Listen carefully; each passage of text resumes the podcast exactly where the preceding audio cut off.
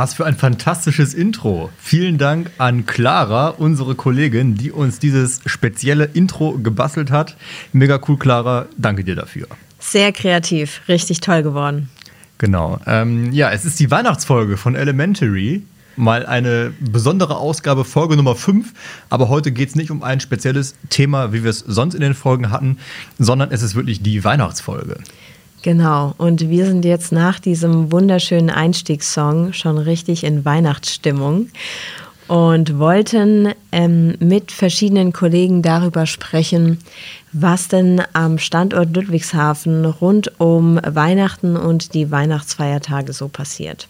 Und ohne euch zu spoilern, hier schon ein paar Hinweise auf das, was in der Folge so kommt. Wir haben uns Weinempfehlungen geben lassen von der aktuellen pfälzischen Weinkönigin. Wir haben uns angeschaut, was heißen eigentlich die Feiertage aus Sicht von Fabriken und produktionsnahen Einheiten. Eine Weihnachtsbaumaktion gibt es am Standort Ludwigshafen und wir haben die Glaswerkstatt der BASF besucht, in der die Azubis auch mal kreativ werden dürfen. Wie sieht es denn eigentlich bei dir aus, Jan? Bist du schon in Weihnachtsstimmung und Hast du schon alle Geschenke eingekauft oder bist du so derjenige, der bis auf den letzten Drücker wartet? Ich fahre jetzt nicht irgendwie am 23. hektisch zur Tankstelle ähm, und, und äh, schaue, was ich da noch kriege. Aber es ist auch nicht so, dass ich dann im Oktober schon anfange. Ähm, die Weihnachtsstimmung ja, setzt so langsam ein, natürlich in dem Maß, wie es dieses Jahr möglich ist. Und ich sag mal so 60 Prozent habe ich schon besorgt. Wie ist bei dir? Sehr schön, das ist ja gar nicht so schlecht. Ja, ich meine. Ja. bin auch überrascht. Ich bin schon voll in Weihnachtsstimmung. Ich habe schon ähm, Freunde und Familie mit Weihnachtsmusik genervt. Wir haben schon Plätzchen gebacken und ich würde sagen, ich habe schon 80 bis 90 Prozent der Geschenke, bis auf den ein oder anderen, der so ein bisschen schwierig ist. Aber ich freue mich sehr auf Weihnachten und die Feiertage, selbst wenn sie dieses Jahr unter ein bisschen anderen Umständen stattfinden als sonst.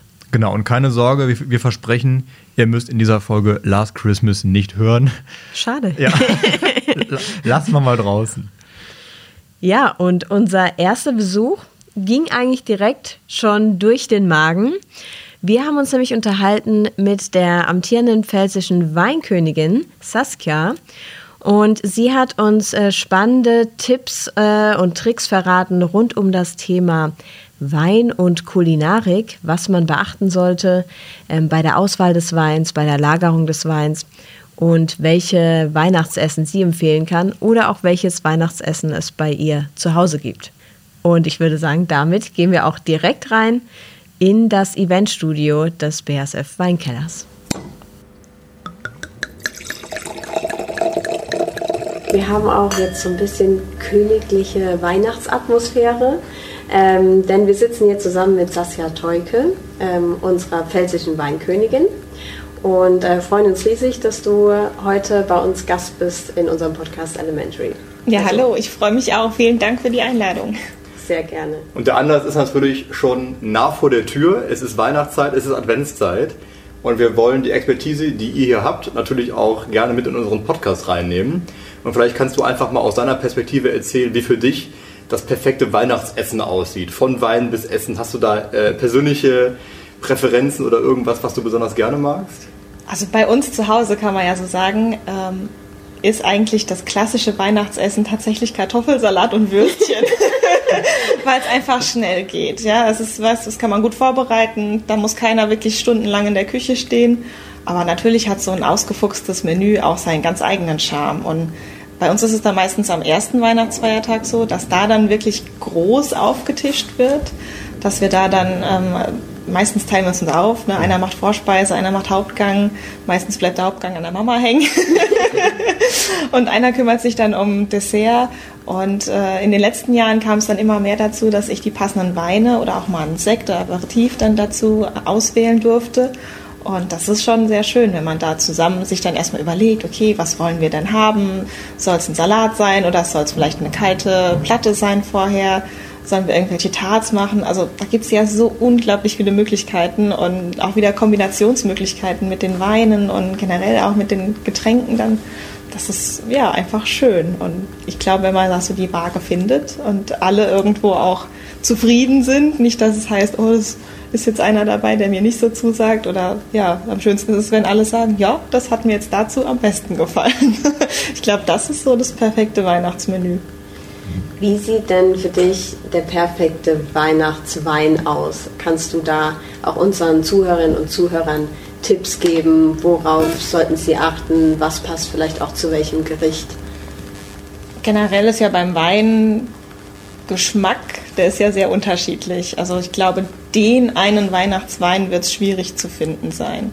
Da ist ja manche trinken nur gerne Rotwein im Winter, andere sagen, sie trinken überhaupt keinen Rotwein. Ja, für mich persönlich ich bin im Winter auch ein Rotweintrinker, Rotweinfreund.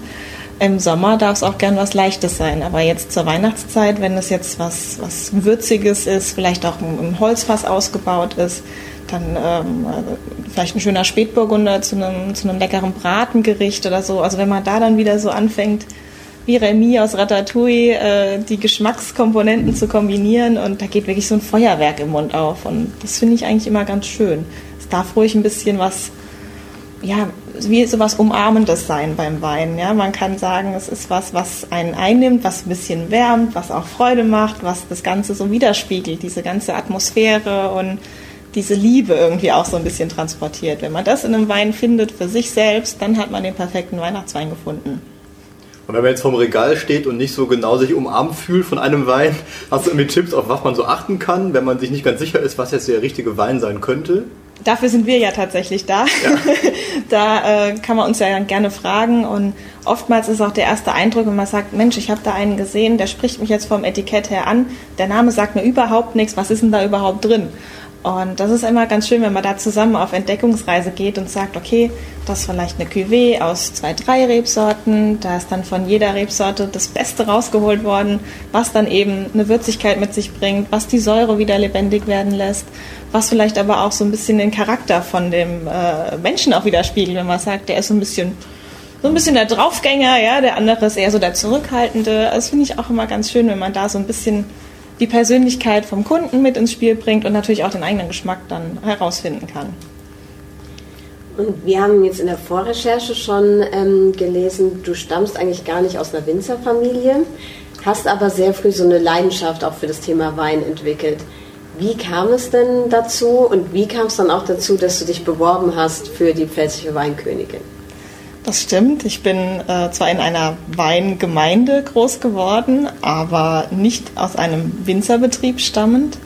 Ich habe durch die Landjugend ganz früh den Bezug zum Wein gefunden und durfte dann bei Weinfesten unsere amtierende Weinprinzessin immer unterstützen, durfte bei, bei Faschingsumzügen den Wagen mitschmücken oder bei Veranstaltungen dann ausschenken. Das war immer das Größte, wenn man dann als, als Helferlein sozusagen dabei sein durfte. Und äh, als es dann darum ging, eine Nachfolgerin für meine Vorgängerin zu finden, äh, und die Winzertöchter in dem Alter waren, dass einfach noch zu jung waren, beziehungsweise alle schon dran waren und die Winzersöhne da keinen Bock drauf haben, ähm, haben sie mich gefragt, ob ich da nicht Lust drauf habe. Und erst war ich verwundert, dass sie mich fragen, weil ich ja überhaupt keinen Bezug in dem Moment hatte, aber war dann doch neugierig und habe gesagt, okay, ich lasse mich drauf ein und durch diese Neugier ist dann was ganz Tolles entstanden, wo ich gemerkt habe, Mensch, das ist ein Gebiet, das finde ich total spannend und faszinierend, wie vielseitig das ist und was da alles mit dranhängt. Man ist viel draußen an der Luft, man ist drinnen im Keller, man ist direkt mit den Menschen zusammen. Das waren alles Punkte, wo ich sage, wow, ja, also das alles vereint ist was, was mir auch Spaß macht. Und äh, ja, dann habe ich vier Jahre lang das Amt der Weisenheimer Weinprinzessin gemacht. Ich glaube, das war Rekord. und habe gesagt, okay, jetzt möchte ich noch einen draufsetzen und habe mich getraut, bei der Wahl zur pfälzischen Weinkönigin zu kandidieren. Und es hat funktioniert. Gratulation nachträglich. Dankeschön. Heißt, wenn, wenn man jetzt in den BASF Weinkeller kommt und sich hier beraten lässt, hat man dann durchaus auch wirklich die königliche Expertise, wenn, man, Genau. wenn man Glück hat. Manche fragen sogar gezielt, das ist ganz witzig. Also es kommen tatsächlich Kunden, die sagen, Mensch, Sie sind doch die pfälzische Weinkönigin, könnten Sie mir mal einen guten Pfälzer Wein empfehlen? Macht man natürlich sehr gern, weil man kennt ja seine Westentasche und äh, das ist immer sehr schön, wenn dann die Leute auch auf einen zukommen und auch nachfragen, Mensch, was ist denn da und wie sieht's denn aus? Und Sie sind doch die, ja genau. das ist immer ein ganz schönes Erlebnis, weil man dann auch äh, diesen Erkennungswert hat und die Leute auch was mit einem verbinden. Das ist immer ganz lustig. Am, am 18.12. findet ja auch der Weihnachtsmarkt at Home statt und da spielt er ja auch eine nicht ganz unbedeutende Rolle. Was sind denn die drei Gründe, warum man da unbedingt mit dabei sein sollte? Ja, Weihnachtsmarkt ist für mich auf jeden Fall der Grund oder die, die Vorfreude an für sich, dass man sagt, man, man, man kommt überhaupt mal in Weihnachtsstimmung. Ne? Und jetzt kann man draußen nicht unbedingt Weihnachtsmarkt feiern. Also die Städte sind da ja etwas äh, Corona-bedingt äh, geknebelt. Und deswegen haben wir gesagt, wir möchten trotzdem dieses Weihnachtsmarkt-Feeling irgendwie aufkommen lassen, diese, diese weihnachtliche Vorfreude. Also ich finde, es ist ja alles doch sehr steril momentan und so richtig in den Groove kommt man irgendwie schwierig. Und jetzt bei unserem Weihnachtsmarkt at Home hat man eigentlich die beste Gelegenheit, so ein bisschen diese Weihnachtsmarktstimmung aufkommen zu lassen oder generell diese Weihnachtsemotionen irgendwie zu vermitteln. Und es kann jeder zu Hause für sich dann feiern, kann jeder schöne Weine genießen. Es muss keiner mehr fahren, also es muss nicht äh, das Streichholz gezogen werden, wer nur noch einen, einen Kinderglühwein trinken darf ähm, oder wer der Fahrer ist. Und äh, ja, einfach diese, diese Geselligkeit, vielleicht auch das zur Ruhe kommen schon mal so ein bisschen und trotzdem das Gefühl haben, irgendwo Teil von was Großem zu sein. Ich glaube, das ist wirklich das, was wir am 18. versuchen auch rüberzubringen. Das sind gute Gründe. Den äh, Absolut. Link packen wir in die Show Notes zur Anmeldung. Ja, das machen wir. Für die Zuhörer, die jetzt vielleicht nicht so weinaffin sind oder sich nicht so gut auskennen, gibt es denn irgendwelche No-Gos beim Thema Wein, wo du sagst, oh, da müsste man drauf achten, in der Lagerung des Weins oder bei der Auswahl des Weins gibt es da noch Tipps, die du den etwas unerfahreneren Zuhörern geben kannst? Ah, da gibt es vieles, was man beachten kann, was man beachten sollte, was man machen könnte. Ähm, es ist schwierig. Also für mich persönlich sind absolute No-Gos alles, was mit Mischungen zu tun hat. also eine Schorle auf dem Weinfest gehört auf jeden Fall zum Weinfest dazu, wie das Doppelglas eine Pals. Also das kann man nicht anders sagen. Aber wenn es dann an so Mischungen geht wie Cola Rot, Cola Weiß, da rollen sich bei mir die Nackenhaare auf. Also das, sind so Pashing. Sachen. Pashing, ganz schlimm, ja. Ich glaube, das sind so Einstiegsdrogen gewesen. Aber Absolut. es ist wirklich was, wo ich heutzutage sage, oh nee, also das geht wirklich gar nicht. Wie kann man so ein tolles handwerkliches Produkt, so ein wunderschönes Naturprodukt so verunstalten, ähm, ja, wenn man das mischt. Deswegen, also das ist was, was mir persönlich so ein bisschen Zahnschmerzen bereitet. Bei der Lagerung finde ich, ist es tatsächlich das Maß, dass man sagt, ähm, man sollte nicht zu viel von allem machen. Es sollte nicht zu warm sein, es sollte nicht zu kalt sein. Das Maß aller Dinge ist irgendwo entscheidend und wenn man da so ein bisschen ein Gespür für entwickelt oder einfach auch uns fragen. Ja, also wenn man sagt, okay, es ist jetzt ein Wein, der äh, vielleicht jetzt getrunken werden sollte und nicht unbedingt die äh, Kriterien erfüllt, dass er noch 100 Jahre im Keller liegen kann, dann kann man da uns auch vertrauen, dann stimmt das auch. Und äh, wenn es jetzt ein, ein Bordeaux ist, der zum Beispiel schon sehr gut gereift ist und wir sagen, okay, der kann aber auch noch durchaus 10, 12, 20 Jahre im Keller liegen unter den und den Bedingungen, dann ist das auch fein. Also wenn die Gegebenheiten da sind, kann man das auf jeden Fall machen und ansonsten äh, vielleicht einen Weinkühlschrank sich zulegen, das ist auch immer schon mal ganz gut, wenn man die dann temperieren kann. Generell die Flaschen gerne liegend lagern und nicht unbedingt stehend. Aber ein Glühwein, das würdest du schon befürworten. Das ist eine Mischung, die ich auch befürworte. Ja. Sehr gern sogar. Also Glühwein ist ja was, das wärmt auch von innen. Das ist auch wieder so eine schöne Sache. Also Glühwein ist so, was ich vorhin meinte mit diesem Umarmen. Ein Glühwein umarmt von innen. Für die, die den selber herstellen wollen zu Hause, so auch Richtung Gewürze, hast du da noch Tipps, was man reingeben kann? Also ich bin absoluter Zimt-Fan. Ich habe jetzt auch äh, um die Weihnachtszeit, wenn ich dann einen Tee trinke, habe ich auch meistens Zimttee dabei, weil das sowas ist, wo ich sage, okay, gehört jetzt einfach zu dieser Zeit dazu. Ähm, dann gerne richtig die Zimtstangen reinhängen. Vielleicht auch äh, ein paar Gewürznelken mit dazu, diese, diese Sterne. Oder ähm, frische Orangen und Zitronenscheiben mit reinhängen. Einfach, dass so ein bisschen was Fruchtiges, was Frisches mit drin ist. Und dann kann man da wirklich wunderbar experimentieren. Also manche machen Pfeffer mit rein, muss man mögen. Ähm, andere sagen, sie geben dann vielleicht noch irgendwelche Kräuter dazu. Also ist alles Geschmackssache und kann man alles ausprobieren. Aber ich bin da eher klassisch. Also für mich Zimt, Orange, Nelken, Zitrone. Mehr brauche ich eigentlich nicht. Klingt gut. Kriegt man richtig Lust direkt. noch, noch ist Arbeitszeit. beim, beim Geschenkekauf bin ich nicht so hundertprozentig diszipliniert und warte meistens bis kurz vor knapp. Für alle Unentschlossenen oder die noch Last-Minute-Geschenke suchen. Wie lange habt ihr denn im Weinkeller hier bei BASF noch auf vor der Weihnachtszeit? Wir sind bis einschließlich 23.12. sind wir hier. Bis 18.30 Uhr sind die Türen offen. Und bis dahin ist auch noch genug Wein da. Also, das ist doch mal eine Ansage. Also für alle, die es jetzt hören, noch ganz dringend gute Geschenke suchen. Ähm, eine Website gibt es auch, packen wir auch in die Show Notes oder einfach im Weinkeller direkt vorbeischauen. Sehr gern, ich freue mich auf euch. Du bist ja am 23. noch da. Um ich bin auch noch da, ja, ja, bis zum Schluss. Sehr schön. Dann vielen Dank dir, Saskia. Sehr gerne, danke für eure Zeit. Und vielleicht sehen wir uns bald unten im Laden. Auf ja. jeden Fall.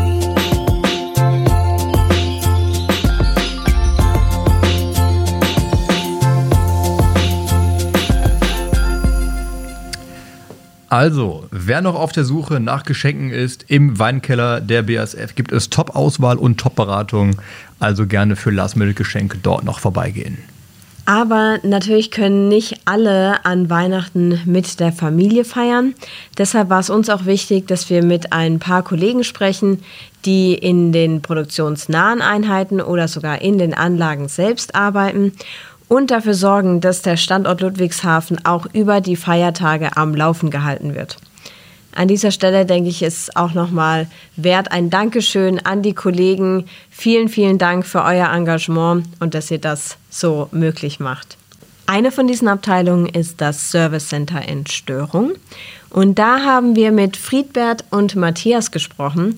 Und die haben einerseits erzählt, warum es wichtig ist, dass sie an den Feiertagen vor Ort sind und andererseits eine spannende Geschichte erzählt von einem ganz besonderen Großeinsatz an den Feiertagen. Ja, wir sind im, ich glaube, Service Center Entstörungsdienst ist der offizielle Titel.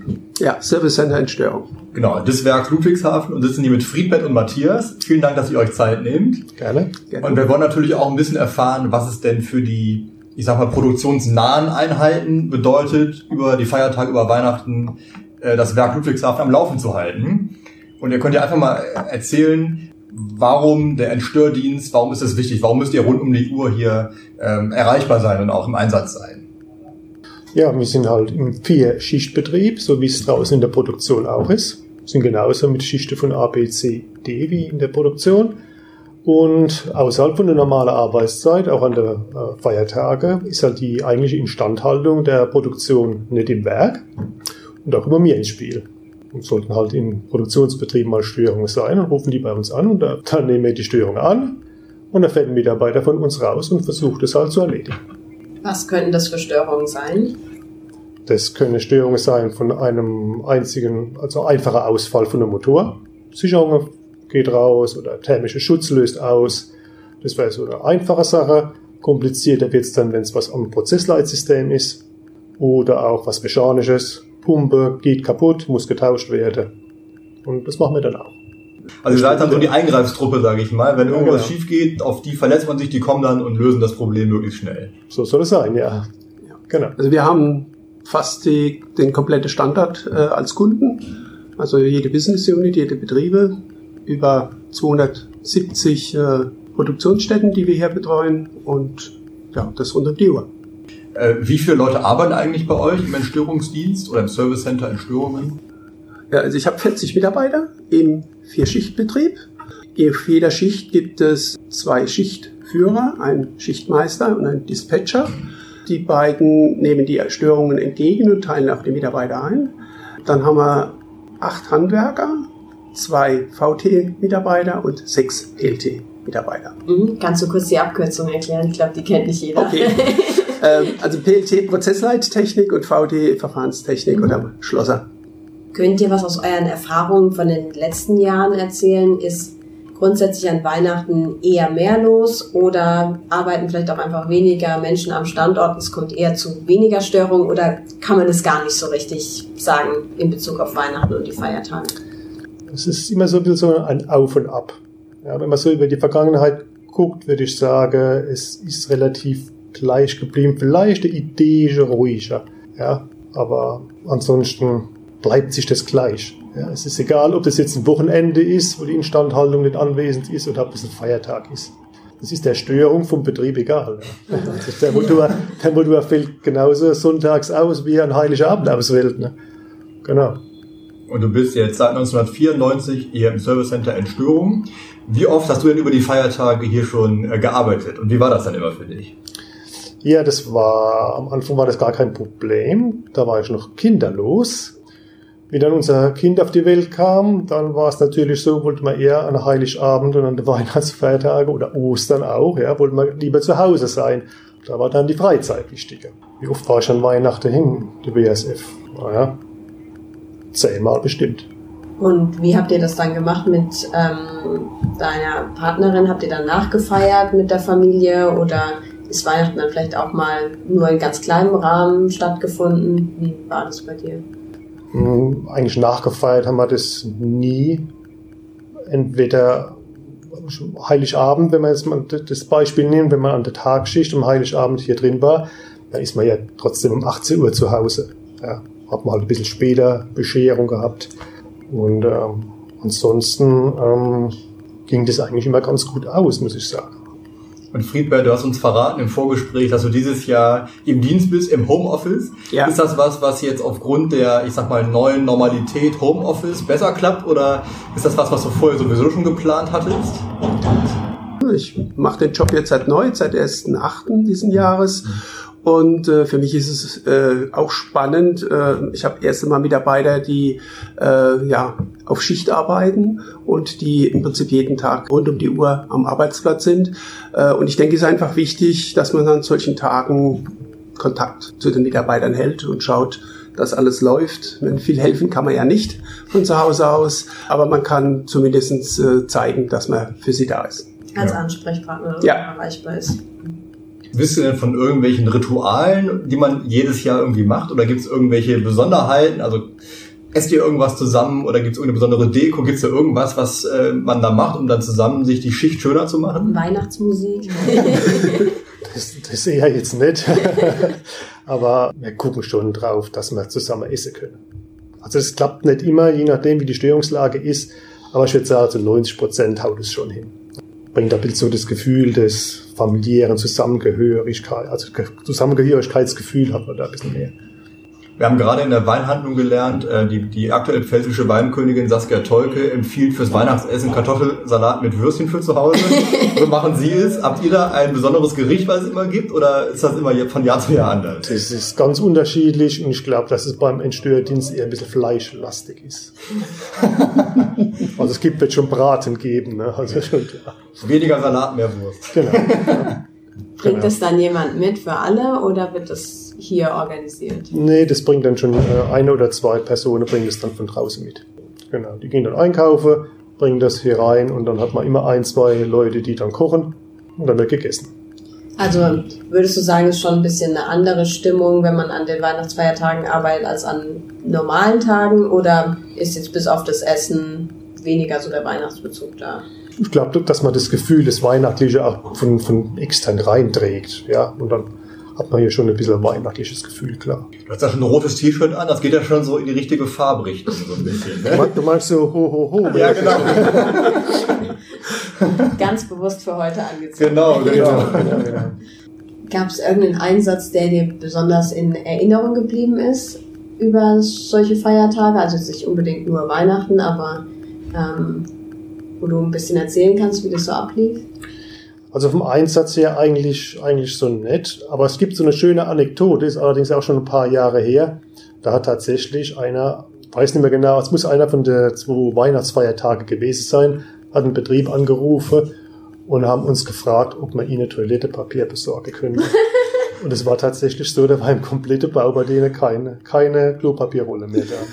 Also es war jetzt, jetzt nichts mit Corona, das gab es damals ja noch so nicht. Aber tatsächlich. Und dann haben wir denen dann ein großes Sack mit, mit Klopapierrolle abgeliefert. ne? Mal andere Geschenke. Das war mal ein ganz anderes Geschenk, ganz genau. Ne? Aber es war auch eine relativ große Störung. Ne? Es war nicht auch zügig gehen. Sehr gut, sehr gut. Für alle Fälle, ja. Für alle Fälle. Man könnte ja meinen, dass dann euer, euer Job oder euer Angebot irgendwie selbstverständlich ist. Ja, ich weiß nicht, wie das ähm, so gesehen wird. Erfahrt ihr denn, ist eine besondere Dankbarkeit, dass ihr rund um die Uhr für die Kollegen da seid, jetzt unabhängig von den Feiertagen? Also es sind Kleinigkeiten, äh, die man immer wieder verbessern kann, ist klar, aber im Großen und Ganzen sind die Kollegen sehr, sehr zufrieden mit uns und äh, schätzen unsere Arbeit und beauftragen uns immer wieder gerne bei Störungen. Ne? Gibt es denn was, was ihr unseren Zuhörerinnen oder Zuhörern äh, mitgeben wollt für die Feiertage? Dass wir alle gesund bleiben. Also, das ist, glaube ich, äh, ein schöner Wunsch. Ja, gerade bleibt in Corona-Zeiten, denke Ja. ich, ist es äh, sehr wichtig. Und ähm, was Corona uns ja auch gelernt hat, ist, dass wir es einen Teil beeinflussen können.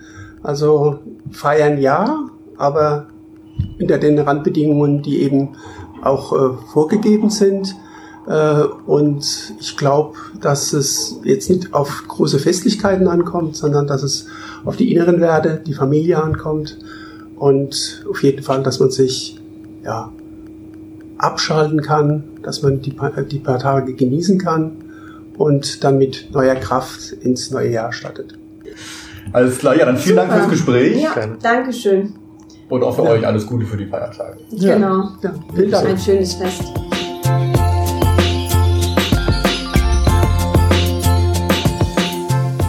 Neben dem Service Center in Störung haben wir auch die Bentazon-Fabrik besucht, die auch rund um die Uhr läuft. Hier sprechen wir mit Kai über seine Erfahrungen und wir haben hier gelernt, dass es in der Schicht an den Feiertagen eine Rolle mit ganz besonderer Verantwortung gibt. Also wir stellen hier in der Bentazonfabrik unter anderem das Bentazon her, FPM, DMP, Cycloxidin, also ähm, Herbizidprodukt zur Bekämpfung von Unkräutern. Und wir haben schon äh, vorab erfahren, du bist Prozessmanagement-Assistent, Ja. machst momentan auch berufsbegleitend deinen Master. Ja. Was sind denn so deine typischen Aufgaben als Prozessmanagement-Assistent? Also wir betreuen im unterschiedlichen Part die Anlagen im, im Bezug auf äh, Sicherheitsdurchsprachen, äh, Optimierung, Weiterentwicklung, unterstützen das Asset Management in Anlagenänderungen, vorbereiten Prozesse, Planung von Anlagenänderungen, ähm, die äh, Lernaufträge, also das Qualifizierung der Mitarbeiter, ähm, ist bei uns auch noch aufgehängt, was wir unterstützend durch die Betriebstrainer durchführen. Wie ist es denn über die Feiertage? Du hast uns schon verraten, du hast auch ab und zu über die Feiertage schon gearbeitet, Ja. um Weihnachten rum oder auch an Silvester. Ähm, ist grundsätzlich, ist es da auch ruhiger? Kann man gar keinen Unterschied feststellen? Kannst du uns da ein bisschen was erzählen, Ja. wie es so abläuft? Also tatsächlich ist es so, dass es ähm, zwischen den Feiertagen, ähm, es gibt immer eine Mindestbesatzung, die da sein muss. Die war eigentlich immer gut erfüllt, immer ein paar mehr Leute mehr da. Ähm, und ähm, die Anlagen müssen natürlich bedient werden und es gibt so ein Mindestmaß an Arbeiten, die erfüllt werden müssen. Und die wurden auch ge ähm, gemacht. Äh, und es war dann auch immer so, dass wir beispielsweise ähm, geschaut hatten, dass wir immer gemeinsam irgendwie essen oder irgendjemand sich um Essen gekümmert hat oder wir für den einen oder anderen mitgearbeitet hatten, um ihn dann freizuschaufeln, dass er dann beispielsweise auch für uns kocht. Also wir hatten dann ähm, den einen oder anderen, der dann immer für uns in der Küche stand und der dann, keine Ahnung, wir haben vorher was ausgemacht, was wir essen möchten und der dann Essen machen durfte. Wir haben schon von den anderen Interviewpartnern verschiedene Essensinspirationen gehört. Also Kartoffelsalat mit Würstchen war dabei, Roulade oder auch äh, Rinderbraten. Ja. Äh, Was gab es denn dann bei euch? Ja, also ich durfte tatsächlich selbst auch schon kochen. Ähm, ich weiß nicht, ob das zwischen den Jahren war, ähm, aber es war auch ein klassisches äh, Rotkraut mit Klößen, äh, Krustenbraten und einer braunen Soße. Hat allen Sehr geschmeckt. lecker. Ja, ja, aber es war tatsächlich, Das ist eine große Verantwortung, ja? ja, ja genau, ähm, damit äh, äh, fällt die Stimmung. ähm, tatsächlich äh, war ich im Nachhinein froh, dass mir dann der ein oder andere Kollege noch geholfen hat, weil es war tatsächlich ähm, alles selbst gemacht. bin ein großer Hobbykoch. Ähm, und im Nachhinein war es wahrscheinlich mehr, wesentlich mehr Arbeit für 20 Mann zu kochen, rechtzeitig fertig zu werden. Ich glaube, Nachtisch gab es auch noch. Glaube, Creme Brûlée gab es noch. Ähm, anstatt den ganzen Tag dann die Anlage zu fahren. Also es war, dann, es war anstrengender, in der Küche dann zu stehen, als ähm, die Anlage zu bedienen. Shoutout an alle Köche da draußen. Ja, ja, ja. Aber Ja. kam es gut an damals? Ja, super, super. Also die freuen sich natürlich alle, wenn es ähm, was zu essen gibt, wenn sich dann keiner drum kümmern muss. Ähm, und ja, zwischen den Ta Feiertagen dann irgendwie so Rotkraut mit Klößen. Wenn ich jetzt schon genug hatte von zu Hause oder es noch kommt, ähm, ist immer ein super Essen zur Jahreszeit. Du warst auch mal über Silvester auf Schicht. Ja. Was habt ihr dann um 0 Uhr gemacht? Wurde dann kurz mal geschaut, ob irgendwo man hier ein Feuerwerk sieht oder was habt ihr dann gemacht? Genau, also die, die konnten, ähm, die sind dann aufs Dach mit uns und dann haben wir das Feuerwerk hier ringsherum geschaut. Also es war schon beeindruckend ähm, vom Dach, das sind glaube ich knapp 25, 30 Meter. Da hat man halt einen ganzen Blick hier in Mannheim, Umgebung und da waren dann überall am Horizont das Feuerwerk schön zu sehen. Das war echt toll. Das heißt, du würdest auch sagen, es ist so ein bisschen eine andere Stimmung am Standort jetzt über die Feiertage oder über Silvester. Also man spürt schon, man ist so ein eingeschworener Kreis, der arbeitet und Ja. feiert es zusammen. Ja, auf alle Fälle. Also man muss jetzt sagen, dass man die Kollegen ähm, zeittechnisch ja tatsächlich auch mehr sieht mal als Frau und Kinder zu Hause. Und da ist schon, schon eine Gemeinschaft da und ähm, gerade auch dann gemeinsam essen oder dann halt Feuerwerk auch schauen, das verbindet. Und wenn du jetzt sagst, du bist selber Hobbykoch, was gibt es denn bei euch zu Hause an Weihnachten? Hast du noch Tipps für unsere Zuhörer? Letzte Last-Minute-Inspirationen? Ja, dieses Jahr fällt es da ja tatsächlich flach, ähm, Grund von Familienzuwachs. Ähm, aber in der Vergangenheit gab es immer Kalbsbäckchen, die sind sehr lecker. Ähm, lange im, im, also kurz angebraten und dann lange im Schmortopf. Dann werden die sehr zart. Aber klassisch ist meistens Klöße mit Rotkraut und ähm, irgendwie eine Beilage, Braten dazu oder so. Kann man eigentlich nichts verkehrt machen. Habt ihr selbst zu Hause irgendwelche Rituale, irgendwas, was ihr jedes Jahr an Weihnachten macht, was einfach so dazugehört?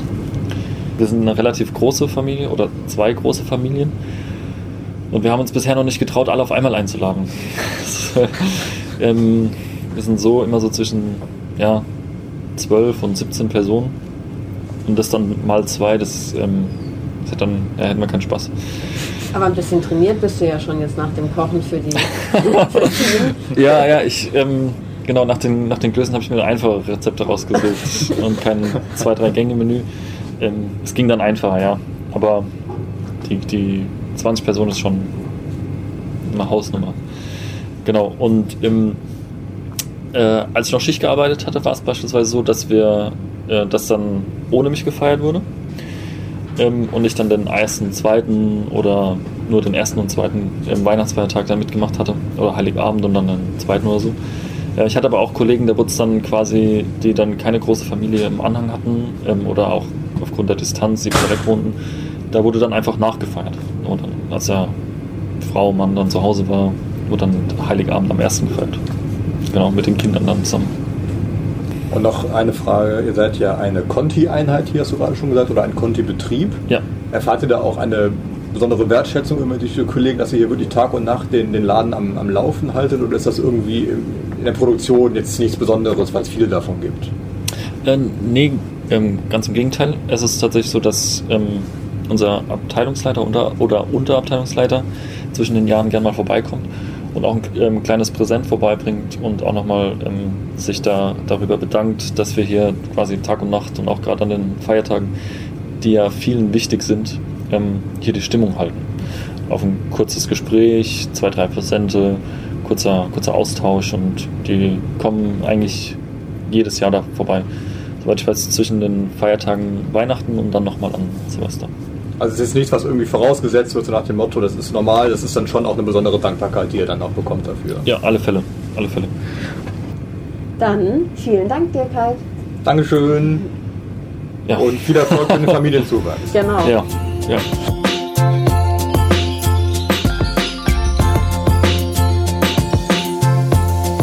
Und wir waren aber nicht nur in der Produktion, sondern auch live dabei, als der Weihnachtsbaum bei der Werkfeuerwehr aufgestellt wurde.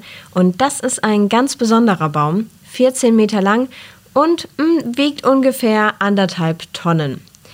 Dort haben wir mit äh, Hubert Platz gesprochen, der die verschiedenen Weihnachtsbäume in ihrer Aufstellung koordiniert und auch ähm, erzählt hat, welche Herausforderungen es gibt in der ganzen Organisation dieser Weihnachtsbaumaktion. Zudem hat er uns auf eine kleine Reise in die Vergangenheit mitgenommen und erzählt, dass er früher sogar selbst beim Fällen der Bäume mit dabei war. Ich stehe hier mit Hubert Platz vom Flächenservice Landschaftsbau und wir befinden uns im Innenhof der BASF Werkfeuerwehr und beobachten parallel zu unserem Gespräch schon mal die Aufstellung des Weihnachtsbaums. Und Hubert, du hast mir vorhin schon erzählt, der Weihnachtsbaum ist 14 Meter lang und 1200 bis 1500 Kilo schwer. Ein Wahnsinnsbaum. Was muss denn alles für die Aufstellung des Weihnachtsbaums vorab organisiert werden und wo sind die Herausforderungen? Die Herausforderungen sind darin, dass es ein Riesenbaum ist, der ja nicht beschädigt sein darf. Es dürfen keine Äste abbrechen. Äh, der wird also gezielt auch im Wald ausgesucht und auch ganz gezielt mit Hebetechnik gefällt, sodass er unbeschädigt hier in den Tieflader hier ankommt. Dann muss das hier alles abgestimmt werden, terminlich mit der Feuerwehr, weil die müssen ihre Fahrzeuge ja so positionieren, dass es im Ernstfall auch reibungslos weitergeht. Es wird ja aber nicht nur der Weihnachtsbaum bei der Werkfeuerwehr aufgestellt, sondern viele andere auch auf dem Werksgelände in Ludwigshafen und in der Umgebung. Gib uns doch mal einen Einblick, wie viele Weihnachtsbäume so ungefähr hier in, in der Nähe und auf dem Standort stehen. Also es stehen 21 Bäume hier am, am Werksrand, äh, erster Linie an den Toren, auch an Außenstellen. Die Bänkgießer, Friesenheimer Insel, Kläranlage und die sind mit LED-Lichterketten geschmückt und mit äh, Talern, die von äh, Kindern der Werksangehörigen bemalt wurden. Jetzt wird es ja schon relativ lange gemacht, dass Weihnachtsbäume aufgestellt werden bei uns bei der BASF. Und du hast mir vorhin erzählt, dass du früher sogar selber dabei warst und die Bäume gefällt hast. Kannst du uns einen Einblick geben, wie das früher abgelaufen ist und wie sich das bis heute so entwickelt hat? Früher wurden, äh, wurden im Wald vom Förster Bäume zugeteilt, die wir dann selbst gefällt haben mit unseren eigenen Mitarbeitern der BASF und dann über auch Tiefladern mit Hilfe der Feuerwehr hier dann an den Standort gebracht wurden. Und aber im Zuge der Optimierung der Arbeiten äh, ist es ähm, Ende, der 90, äh, Ende der 90er Jahre dann eingestellt worden und die Bäume werden fix und fertig zugekauft über Kontraktoren die auch für die Aufstellung und für die Beschmückung der Lichterketten zuständig sind. Es ist ja dieses Jahr jetzt ein schwieriges Jahr. Viele befinden sich im Homeoffice. Ähm, warum hat denn BSF gesagt, wir machen das trotzdem? Und warum gibt es diese ganze Weihnachtsbaumaktion eigentlich überhaupt? Es ist eine sehr alte Tradition, dass an den Toren die Bäume stehen so wie hier an der Feuerwehr äh, ist das so auch ein Wahrzeichen. Hier äh, der, der, der höchste Punkt von der, von, von der Feuerwehr hier, dass da ein ganz großer Baum drauf steht.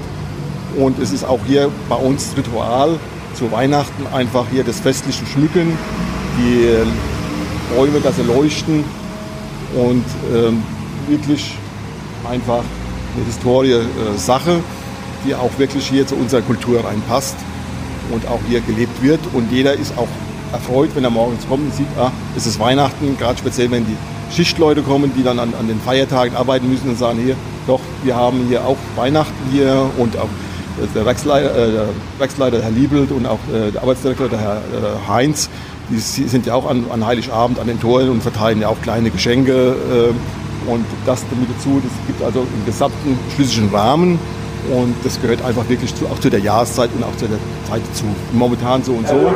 Oder äh, Corona ist, wo eh alles ein bisschen angespannt ist und jeder ein bisschen hier äh, auf, auf, Absicht, äh, auf Abstand hier arbeiten muss und arbeiten wird.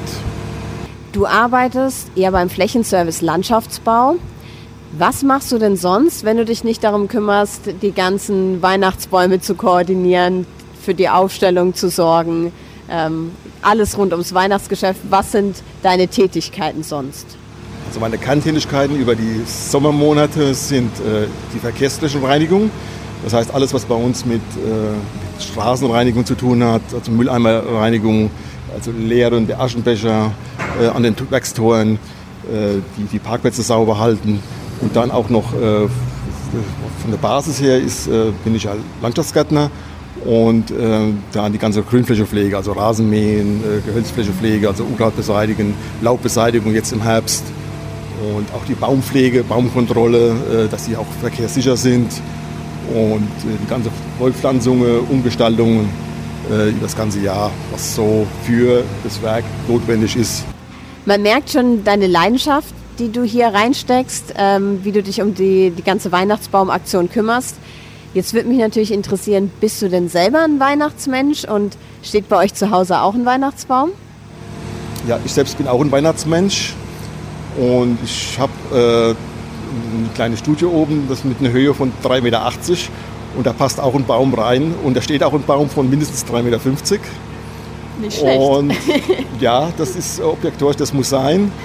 Und der wird auch aber klassisch geschmückt mit Lichterkette und, und Kugeln, aber klare Kugeln, also entweder Gold oder in, in, in Rot.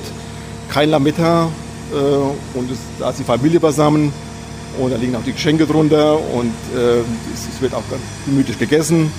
Und das ist eigentlich das, der Punkt, wo man jetzt sagt, okay, auch ein bisschen entspannt und auch mal ein bisschen reflektiert über das Jahr. Wie war es Jahr? Wie ist es gelaufen? Und auch mal so neue äh, ja, äh, Ideen schmiedet für, für, das nächste Jahr. Was könnte man machen? Was steht an? Klar, so wie dieses Jahr, dass das Corona alles zerschießt, so Urlaubspläne und auch so arbeitsmäßig. Hat ja letztes Jahr auch keiner gewusst, aber mit solchen Sachen tun wir dann auch noch hier äh, dieses Jahr mal mit einfließen lassen in, die, in unsere Weihnachtsgeschichte.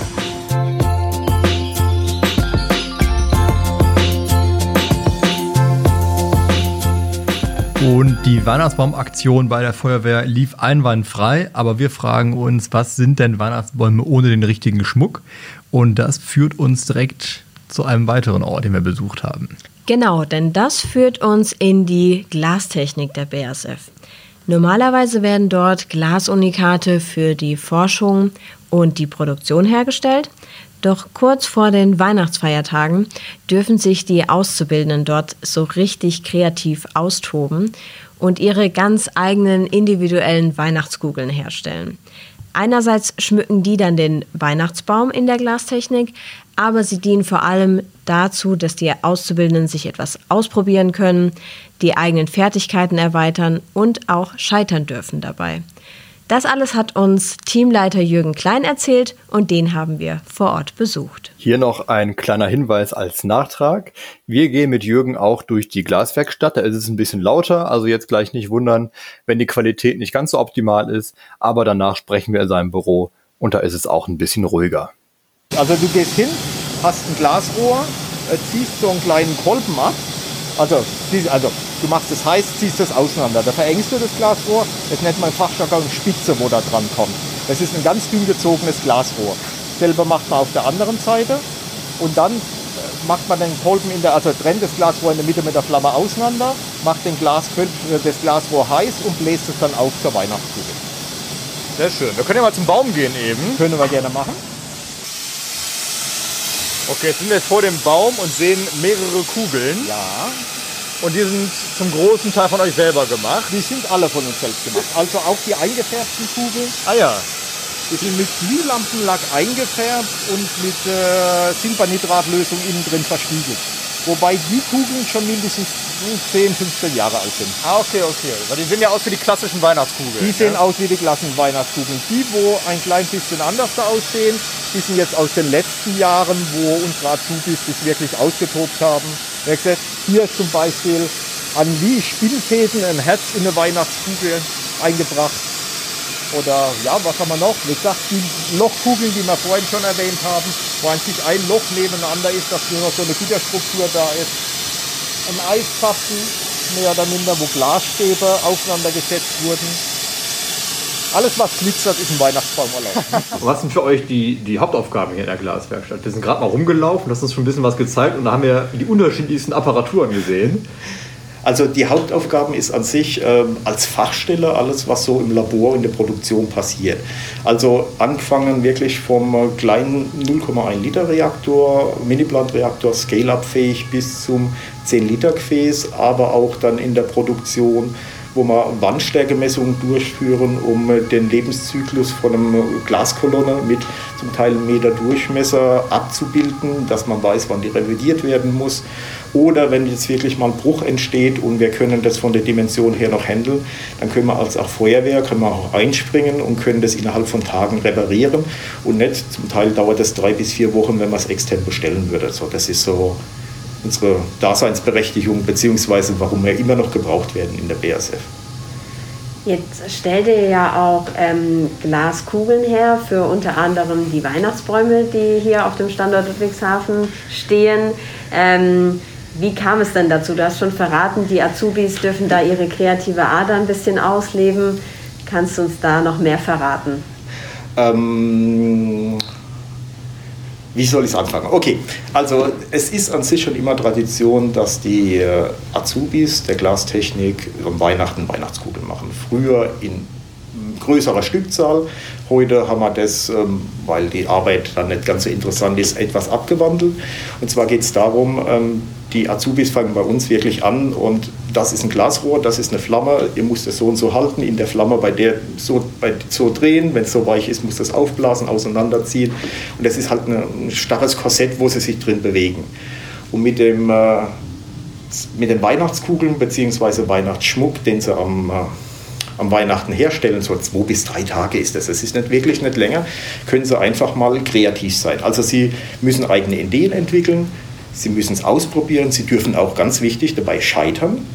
Und wenn Sie gescheitert sind, müssen Sie aktiv auf wen auch immer draußen zugehen, auf die erfahrenen Kollegen müssen fragen, warum ist das, hat das nicht geklappt, ich wollte das und das so machen und erkläre mir bitte, wie es geht und dadurch lernen sie. Und zwar komme ich dann, das ist ganz wichtig, weil ich brauche später hinaus Mitarbeiter, die nicht, die mitdenken und vor allen Dingen weiterdenken. Die althergebrachte Arbeitsweisen überdenken, vielleicht neu entwickeln oder weiterentwickeln, einfach damit wir den Anforderungen, die von den Kunden herkommen, ähm, dass, die, dass wir denen gerecht werden können. Man darf nicht außer Acht lassen, das macht denen ihre Spaß, wenn sie sich da austoben können. Also das sind die schönsten drei Tage im Jahr, gehe ich mal davon aus, wo sie haben. Und, äh, aber wie gesagt, es ist auch ein Sinn und Zweck bei der ganzen Sache hinten dran. Kannst du mal beschreiben, was da so an Ergebnissen bei rauskommt, wie die Weihnachtskugeln aussehen, besondere Formate, Farben? Also wir waren ja schon draußen am Weihnachtsbaum, habt ihr ja schon gesehen. Also das ist von einer Weihnachtskugel, wo, Kugel, wo eine Feder innen drin ist, bis wo Löcher rein mit der Flamme reingeschossen werden, regelrecht, dass das an sich bloß noch eine Gitterstruktur von der Kugel erhalten bleibt oder ein Engel, ein Glasengel, der im Weihnachtsbaum hängt, wo berufsbezogene Glasmacherpfeife im Mund hat und ein kleiner roter Glasklumpen hinten dran ist, so stilistisch dargestellt. Also Kreativität ist da keine Grenzen gesetzt. Und wie gesagt, die dürfen sich auch wirklich austoben. Wir kriegen ja keine Vorgaben, jetzt machen wir das oder das, sondern die haben Ideen, die fragen nach und das ist das, was wichtig ist und was da auch Spaß macht dann hinten dran. Und sind ja auch Unikate, die man nicht kaufen kann. Ja, definitiv. Also ähm, ihr habt vorhin gesagt, wir versorgen die BASF mit Weihnachtskugeln. Das wäre mir jetzt nicht so bewusst. Also ich wüsste, dass unsere Azubis für unseren Baum was machen dürfen. Es könnte sein, dass aus grauer Vorzeit, wo wirklich noch viele Weihnachtskugeln gemacht werden, aber im klassischen Stil, also verschiedene Farben verspiegeln, dass da noch irgendwelche Weihnachtskugeln an Bäumen in der BASF vorhanden sind. Aber die letzten zehn Jahre ist es also nee, 15 Jahre, 20 Jahre. Das ist wirklich ganz massiv zurückgegangen. Ihr macht das für euch? Wir machen das definitiv für uns einfach, um unseren Azubis mal ein klein bisschen die lange Leine zu lassen, wo sie sich austoben können. Wie lange macht ihr das schon? Also wie lange dürfen sich die Azubis da austoben? Also ich habe 86 angefangen, da hat man das schon gemacht und mir wurde erzählt, dass das schon wesentlich länger ist. Also ich würde mal sagen, es ist eine gute alte Glasbläsertradition, die es mindestens schon so lange gibt, wie es die Glasbläser hier in Ludwigshafen gibt. Was schon dem gesehen von, ich glaube, über 100 Jahre schon, sind wir schon am Start. Ja, nicht schlecht. Dann ist es eine ganz andere Wertschätzung, wenn man es dann aufhängt. Dann weiß man, ja, das habe ich selber gemacht, da war richtig Zeit und Herzblut drin. Genau.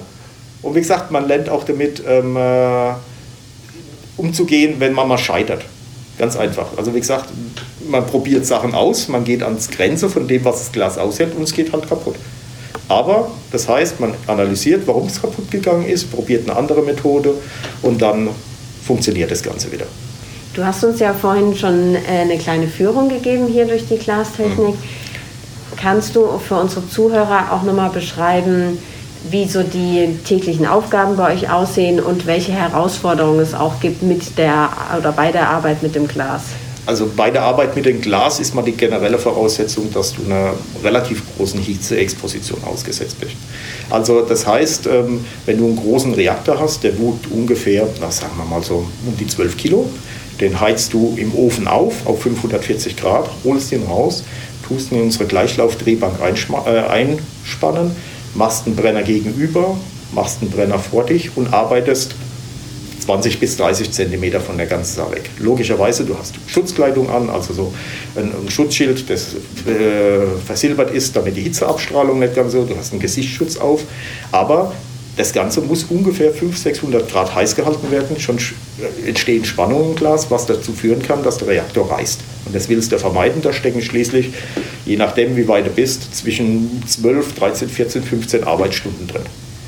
Und du musst allerdings so viel Konzentration aufbringen, dass du dich A, nicht verbrennst, weil Glas, wie gesagt, 500 Grad heiß, das ist schon eine Hausnummer. Und das muss auch auf einen Millimeter genau stimmen dann. Also du musst dich sehr konzentrieren und das ist so mal die größte Herausforderung beim Glasblasen. Also wenn jetzt beim Zuhören jemand äh, Weihnachtskugeln aufhängt gerade, ähm, wir bitten hier um einen ganz neuen Blick auf das Thema Glas. Da steckt richtig was hinter. Ja, da steckt ein bisschen Arbeit drin. Das, äh, ihr müsst euch vorstellen, Glas, wenn ihr, Glas ist ja starr und, und fest. Sobald ihr das heiß macht, wird es ganz zähflüssig. Das ist so ungefähr wie Kaugummi, Knetmasse, so müsst ihr das vorstellen. Bloß ist das Ganze, also in dem Fall Borosilikatglas, hat eine Verarbeitungstemperatur von 1300 Grad. Und dementsprechend heiß ist das Ganze dann halt auch. Also man kann nicht mit den Fingern dran langen und das Ganze formen, sondern es muss alles mit Drehen passieren, reinblasen in das Glasrohr, um es ein bisschen aufzuweiten oder heiß machen, wieder zusammenlaufen lassen. Es ist eine ganz eigene Technik, die man lernen muss, wo auch sehr viel boah, Frust bei den Lehrlingen am Anfang entsteht, weil man kann es einfach nicht, weil es so weit weg von der natürlichen Bewegungsablauf ist, dass man es wirklich lernen muss. Aber wie gesagt, wenn man es wenn mal drauf hat, macht es wirklich, wirklich Spaß. Gibt es denn abschließend noch was, was du unseren Zuhörern von Elementary zu Weihnachten wünscht oder zu den Feiertagen wünscht? Situationsbedingt würde ich sagen, kommt gut durch die Feiertage, schaut, dass ihr euch nicht mit diesem Virus, das uns alle belastet, ansteckt und genießt einfach die Zeit mit eurer Familie. Dankeschön. Das gleiche auch Vielen für dich. Dank. Vielen Dank. Okay, danke, dass ihr da wart. Und ihr dürft gerne wiederkommen. gerne, gerne, gerne. Sehr cool. Dankeschön.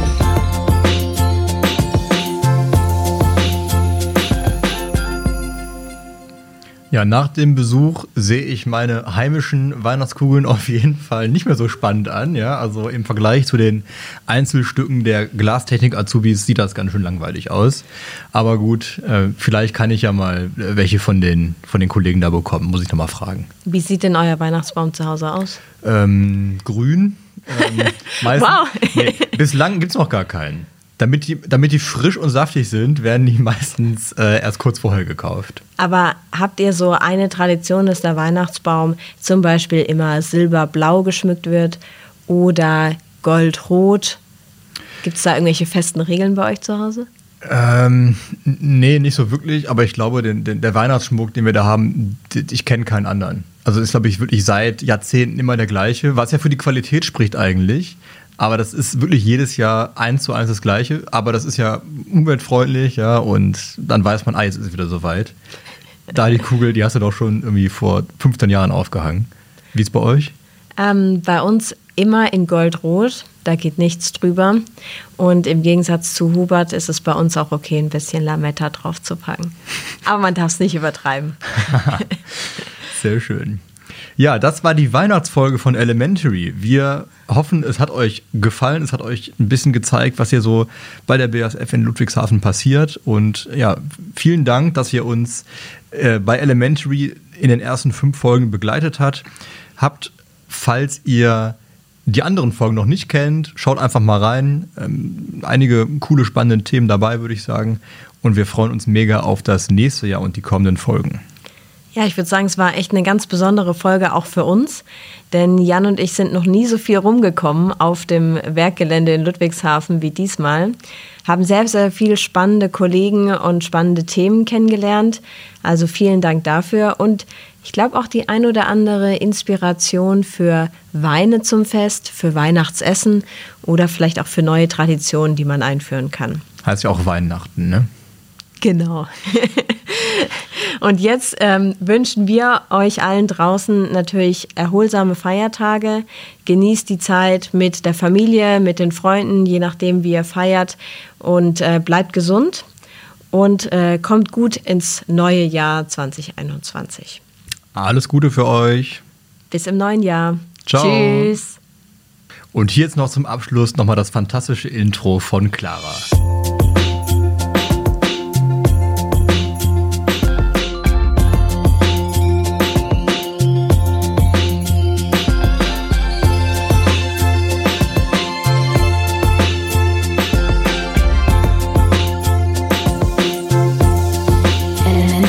Christmas Edition.